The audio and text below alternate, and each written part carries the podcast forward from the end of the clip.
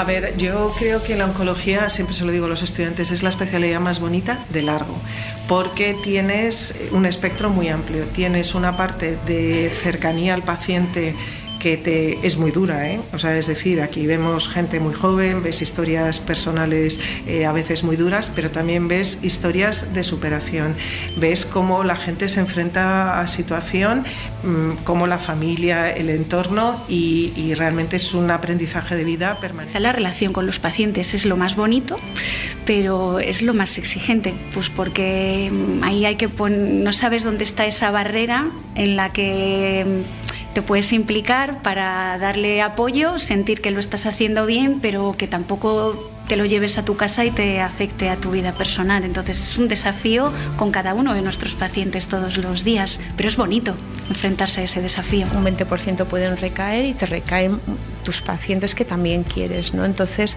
emocionalmente a veces es difícil, pero bueno, te quedas con la con la satisfacción de que las ayudas y las acompañas hasta donde tú puedes, ¿no? Ahora estamos en un momento de la especialidad de cambio en esa, no solo porque estamos cambiando el formato de la imagen microscópica a la imagen digital, sino por todo lo que la imagen digital ofrece al futuro. El 80% de lo que vemos de cáncer de pulmón es un cáncer generado por tabaco, es el, el, el, factor más importante de riesgo para esta población. Y después tenemos al radón, que es otro que se está postulando como, eh, eh, sobre todo en pacientes no fumadores, como un factor de riesgo también importante. En esos casos, si hemos encontrado la alteración genética que sabemos que es la causa de la enfermedad, no quiere decir que esa persona vaya a tener un cáncer, pero que tiene unas probabilidades aumentadas de desarrollar un cáncer.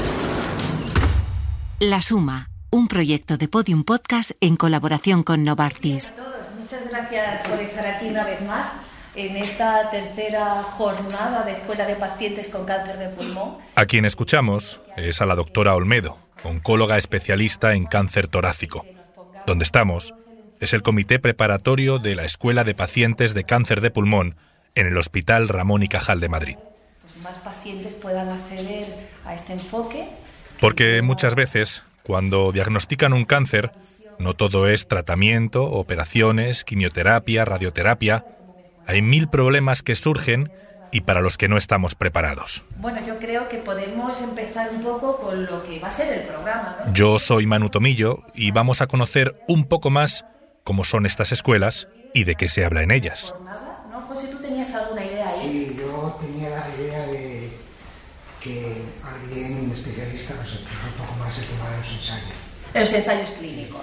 Sí, es verdad que no le hemos tocado a ninguna de las otras dos. Estamos escuchando a quienes participan en esta escuela, pero ¿de qué estamos hablando en realidad?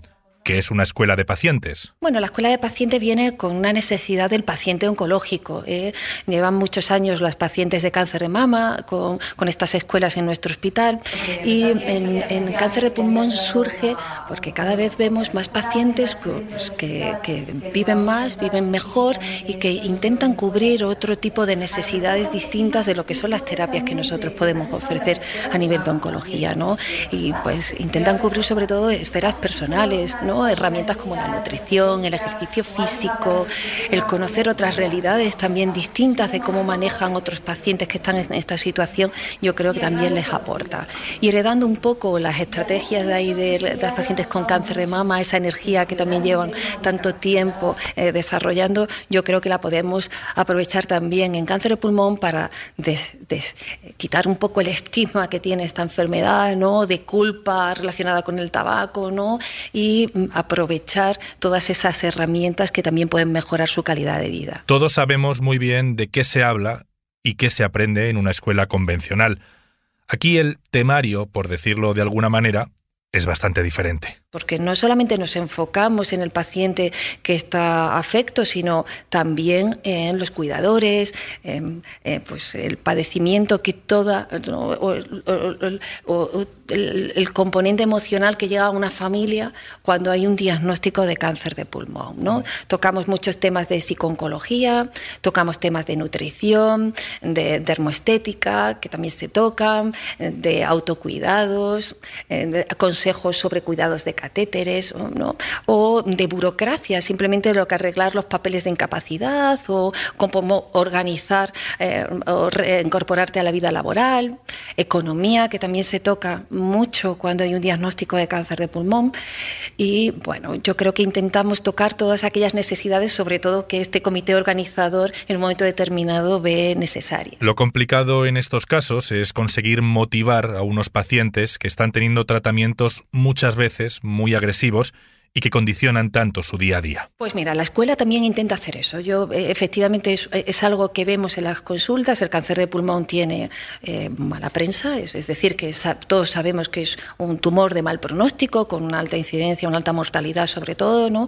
Pero también es cierto que hoy en día hay terapias que pueden modificar eh, y ganar en supervivencia y sobre todo en calidad de vida, que los pacientes se encuentran bien. Entonces, en realidad las escuelas también vienen a enseñar esa otra realidad a los pacientes esa posibilidad de que tu tratamiento vaya bien, qué puedes hacer tú para que el tratamiento vaya bien, cómo eh, le han resultado a los que han pasado ya por esto y ponen encima de la mesa, oye, pues a mí me pasó, a mí me dieron. Mm, también eh, quitar el estigma de lo que es el tratamiento de la quimio, de la radio, ¿no? de lo que significa tener metástasis cerebrales en un momento determinado, que hay gente aquí en esta escuela que las tiene y que están bien, que han pasado por ello. ¿no? Entonces también es una forma de que ellos vean otra realidad distinta y por supuesto eso hace que ganen también en seguridad y que puedan tener otro, otro tipo de recorrido. Pero si hablamos de motivación, la doctora Olmedo es todo un ejemplo de ello un referente que transmite la pasión por su trabajo. Siempre quise hacer oncología, ¿eh? era, era mi objetivo desde que empecé oncología. Mi abuelo había fallecido con 12 años de un cáncer de pulmón, entonces mm, yo tenía claro que iba a hacer medicina para hacer oncología y, tenía que curar el cáncer. Así de claro lo tenía. ¿Fue tu abuelo? Sí, bueno, pues me encontré una situación personal, ¿no? Que tú sabes que hay un inciso en tu vida, ¿no? Y pues ese inciso en mi vida fue eso, ¿no? Y, mm, pero siempre todos los que me tenían al lado me decían que oncología no porque era una especialidad muy dura, yo soy muy sensible, muy empática y que me iba a costar mucho, incluso que no iba a poder, que eligiera otra cosa. Y la otra cosa, bueno, pues era hacer tropical o medicina en la India o en África, ¿sabes? La alternativa era maravillosa. Todo este equipo con profesionales como la doctora Olmedo tiene que ser coordinado por alguien. Así que veamos quién está detrás del servicio de oncología médica del Hospital Ramón y Cajal. Hola, me llamo Pilar Garrido, soy oncólogo médico, doctora en medicina, jefe de servicio del Hospital Universitario Ramón y Cajal, jefe de servicio de oncología médica, coordinador del área de cáncer del Instituto de Investigación Sanitaria del hospital, el IRIFIS, y también soy profesora de medicina en la Universidad de Alcalá, profesora asociada. La doctora Garrido es alguien con amplia experiencia. Además, Está especializada en el cáncer de pulmón y conoce perfectamente qué significa trabajar y dedicarse a acabar con esta enfermedad. Aún así, aunque parezca raro, lo más duro no es eso no por los pacientes, lo que se siente presión es por ser capaz de darle todo lo que necesitan, es decir, que tú seas capaz de convencer a quien tiene que tomar decisiones que tienes que tener una plantilla de personas suficiente porque la atención al paciente es integral. Tú tienes que tener el mejor conocimiento, tienes que tener las mejores herramientas, pero tienes que también tener el número de personas suficientes para dedicarle el tiempo que necesita cada paciente, para darle el mejor tratamiento, y eso estás hablando solo de lo que es la esfera puramente de medicinas pero también tenemos que intentar cubrir eh, otros aspectos que son fundamentales. ¿no? La calidad de vida es, una, es algo muy multidimensional, eh, no solamente es poner un medicamento u otro. Y aquí nos preciamos de cuidar e intentar cuidar mucho a los pacientes, también a otras esferas. De hecho, una de nuestras líneas de identidad es las escuelas de pacientes, que luego hablaremos. Por lo tanto, procuramos dedicarle tiempo a cada paciente. Entonces, a mí lo que me estresa es que los pacientes esperan mucho, que deberíamos pues poder ser más, tener mejores espacios, etcétera, no que vengan más pacientes. Esa denuncia que realiza la doctora Garrido es una de las preocupaciones, junto con la salud de sus pacientes, que más atormentan a esta jefa de servicio. Pues se lleva mal, claro, es un, poco una preocupación tremenda. De hecho, pues parte de la plantilla de este hospital eh, se financia porque también con apoyo de, becas de investigación eh, y de otros modelos, porque en el sistema público no hay en este momento eh, contratos. entonces, mal. Lo que poca gente sabe es que la doctora Garrido estuvo cerca de no ser doctora. Yo siempre cuento que yo antes de hacer medicina pensaba que lo que iba a dedicarme era la filosofía, porque me gustaba, me gustan mucho la letra, las letras, la literatura, la historia, y, pero realmente no hay mejor filosofía que estar en una consulta de oncología, ¿no? Las preguntas de, de por qué esto es importante. Menos mal, sobre todo para sus pacientes, que decidió ponerse la bata médica. Habréis podido deducir que Pilar es una persona luchadora y comprometida con sus pacientes, pero también con el equipo que tiene que coordinar. Ella sabe, mejor que nadie, que solo unos profesionales que trabajen en las mejores condiciones podrán dar el mejor servicio. Y claro, aquí tiene mucho que ver la lucha por la igualdad, la lucha por el feminismo. Tenido suerte y siempre he peleado mucho el papel de la mujer. Fui la primera mujer presidenta de la Sociedad Española de Oncología Médica, presidente del Comité Técnico Nacional de Especialidades en Ciencias de la Salud del Ministerio, la primera mujer presidente de, FACME y la primera mujer presidente de la Comisión Nacional de Oncología Médica, ¿no? Eh, porque defiendo claramente que sigue habiendo un techo de cristal y, luego tengo en estos momentos, pues soy la coordinadora del Grupo Europeo de Women for Oncology y pienso que tenemos que estar ahí, hombres y mujeres, visualizando que las mujeres tienen más dificultades en la carrera profesional y entre todos ver cómo lo solucionamos. Entonces eso también lo peleo mucho. Las escuelas de pacientes en este Ramón y Cajal no se limitan al cáncer de pulmón. También, como no podía ser de otra manera, a uno de los más presentes, el de mama. Porque el trabajo en estas escuelas es intentar llegar al mayor número de personas posible. En uno de los despachos del servicio conozco a dos doctoras. Una de ellas es Noelia Martínez, oncóloga especialista en cáncer de mama.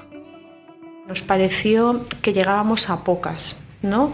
que con 300 casos de cáncer de mama que se diagnostican en el año, eh, formar cuatro veces al año, pues aproximadamente unas 35, se nos quedaba corta, con lo cual nosotros lo seguimos ampliando con eh, las jornadas que hacemos multidisciplinares, que bueno, pues ya se involucra toda la comunidad de Madrid, son un referente, y lo que hacemos es ahí también dar esa información de forma mm, global, ¿no?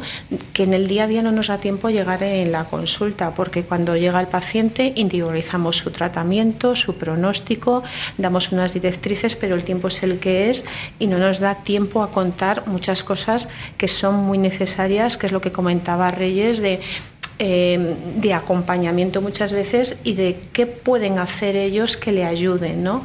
Y es un poco lo que intentamos tanto reflejar como en la Escuela de Pacientes como en las jornadas que celebramos una vez al año en la Comunidad de Madrid. Esa misma idea repetía la oncóloga médica Reyes Ferreiro, especializada en cáncer colorectal. Muchas veces pues las consultas se quedan cortas en cuanto a información que podemos dar o servicios que podemos proporcionar y yo me di cuenta de ello e intentamos pues darle esa que en las consultas se nos quedan eh, cortas. Pues participamos profesionales de cirugía, radioterapia, oncología médica, radiodiagnóstico, anatomía patológica, enfermería, trabajo social y buscamos también que sean eh, grupos pequeños en los que los pacientes puedan estar en contacto con otros pacientes y también compartir experiencias. Es que además eh, para nosotros también es muy enriquecedor escuchar esas experiencias y esas vivencias de su día a día que nos hacen también reflexionar sobre, aunque somos conscientes de ello, pero no es lo mismo vivirlo en un entorno más cercano de, de tú a tú y aprender bidireccionalmente, nosotros de los pacientes y ellos de nosotros, darle ese suplemento que no se le puede dar en las consultas. Escuchando a la doctora Ferreiro, uno puede darse cuenta de que los pacientes son lo más importante para alguien que se dedica a esto. Sí, pero... Quizá la relación con los pacientes es lo más bonito, pero es lo más exigente, pues porque mm, ahí hay que poner, no sabes dónde está esa barrera en la que mm, te puedes implicar para darle apoyo, sentir que lo estás haciendo bien, pero que tampoco te lo lleves a tu casa y te afecte a tu vida personal. Entonces es un desafío con cada uno de nuestros pacientes todos los días, pero es bonito enfrentarse a ese desafío. Un desafío que a la doctora Martínez le hace acompañar a sus pacientes hasta sus lugares más íntimos. Esta unión personal hace pues que tengas sus teléfonos móviles, que vayas a sus domicilios, que es quizá lo que más me cuesta, ¿no? Cuando entro en la casa de una paciente que es su mayor intimidad, a día de hoy es lo que me sigue costando más, ¿no? De decir, traspaso ya un pasito más de lo que tengo con las pacientes, pero lo sigo haciendo. Cuando me lo contaba la doctora Martínez, me surgía una pregunta. ¿Por qué visitarles en su casa? ¿Por qué extender la atención y los cuidados hasta ese límite? Porque las quieres porque ya tienes otra relación, porque eh, han depositado en ti en una confianza, porque tienen tu teléfono, porque necesitan una ayuda y porque se la puedo dar. Entonces, a mí eso me satisface, me no me cuesta nada. Saco un ratito, voy, las veo. y... función de tu tiempo libre o tienes algún establecido en plan de los martes o no sé?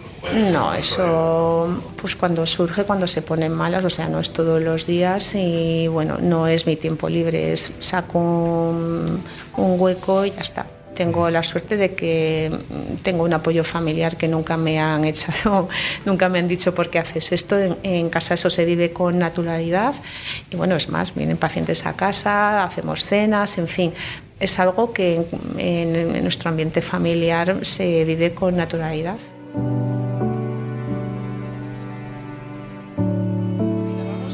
Servicio de Anatomía Patológica eh, y vamos a hablar con el doctor José Palacios, que es el jefe de Servicio de Anatomía Patológica. los patólogos, él lo comentará, lo que hacen es eh, diagnosticar en el microscopio los tumores y en los últimos años lo que hemos tenido es la revolución de lo que llamamos la medicina de precisión, en la cual, aparte del diagnóstico convencional que se hacía antes en el microscopio, ahora se buscan si hay alterados en el tumor determinados genes que nos permitan hacer un tratamiento diferente.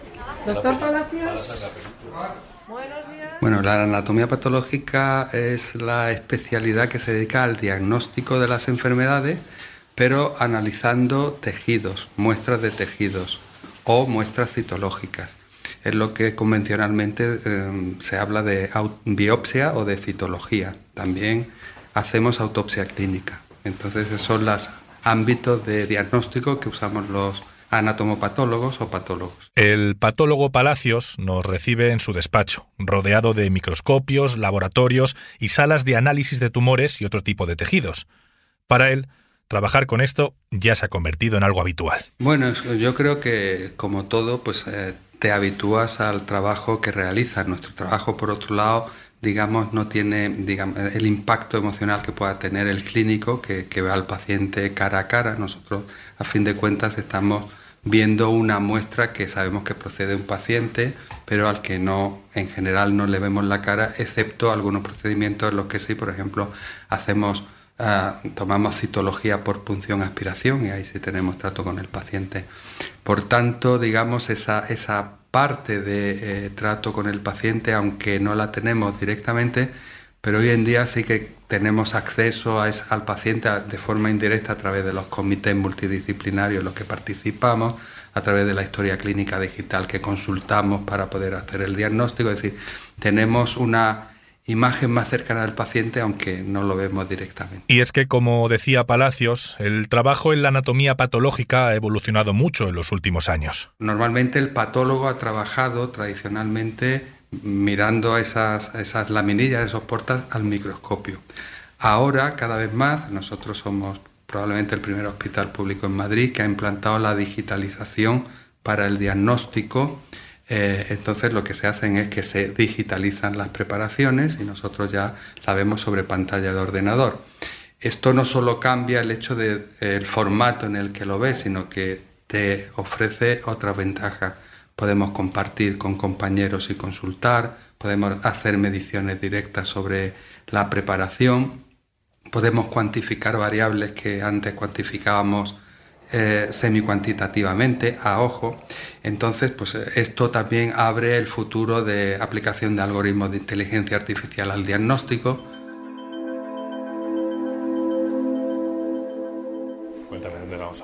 Ahora vamos a visitar el hospital de día. En este hospital, el hospital de día eh, es un hospital que recibe a pacientes de diferentes servicios, es decir, no es un hospital de día oncológico solo, pero es verdad que los pacientes de servicio de oncología médica eh, suponen un porcentaje muy alto de la actividad diaria. Allí está dividido, como ahora veremos, en salas eh, para pacientes que reciben tratamiento ambulatorio, que se sientan en sillones, y para los pacientes, o bien que el tratamiento es muy largo o que están un poquito más débiles, también hay camas. Esto ya es hospital de día, esto es la zona de recepción de, de pacientes. Buenos días. Hoy hablamos de cáncer de mama, de colon, de pulmón, pero ¿Qué pasa cuando el cáncer es algo que prácticamente está escrito en tus genes? Nos estamos refiriendo a buscar una causa genética heredada que sea eh, la causa que ha originado el cáncer en esa persona o en esa familia. Y eh, normalmente cuando, cuando hablamos de cáncer eh, están implicados factores ambientales y factores genéticos. Soy Carmen Guillén Ponce, soy jefa de sección de oncología médica y me dedico a tumores digestivos y a cáncer familiar. En la mayoría de los cánceres, el 90%, pues se pueden explicar por factores ambientales, pero hay un porcentaje que puede ser eh, que factores genéticos influyen más que, que en el resto de la población y, en este porcentaje tenemos que buscar si puede ser la combinación de varios factores genéticos que modifican ese riesgo ambiental que tenga la persona o si puede ser un componente de una variante genética que han heredado y que sea la causa de eh, desarrollar un cáncer. Ese es el trabajo de la doctora Guillén, acostumbrada a ver cada vez más y más pacientes que acuden con un cáncer que posiblemente tiene un origen genético. Nosotros vemos aproximadamente mil casos nuevos al año, que, eh, probablemente, y la demanda es creciente. Y eh, después podemos tener algunas consultas que no son, eh, que al final no llegan a hacerse un estudio genético, sino que se quedan solo en la consulta. En estos casos es que hemos estimado que el riesgo es bajo y lo que sí que tenemos que dar son pautas de prevención generales, que también son importantes porque podríamos evitar un número importante también de tumores en general. Ya sea por cuestiones genéticas, de alimentación, hábitos o medioambientales, el trabajo que se realiza en este Hospital Ramón y Cajal es imprescindible en la lucha contra el cáncer y en la mejora porque quienes lo sufren estén lo mejor informados. La Suma, un proyecto de Podium Podcast en colaboración con Novartis. Guión, producción y locución, Manu Tomillo. Edición sonora, Daniel Gutiérrez. Producción ejecutiva, Elia Fernández.